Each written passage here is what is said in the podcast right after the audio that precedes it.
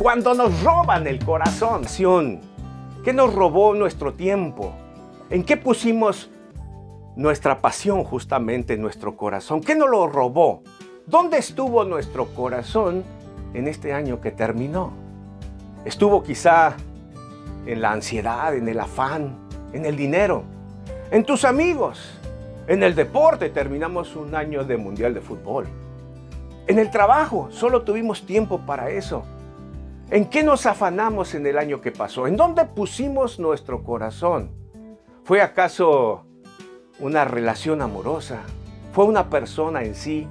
¿Fue el dinero y el afán, las deudas y lo demás? ¿En dónde pusimos el corazón? ¿Qué nos lo robó? Y la pregunta que sigue es, ¿fue bueno o fue malo? ¿Perdimos o ganamos en eso? Continuará. Hoy en día... Es...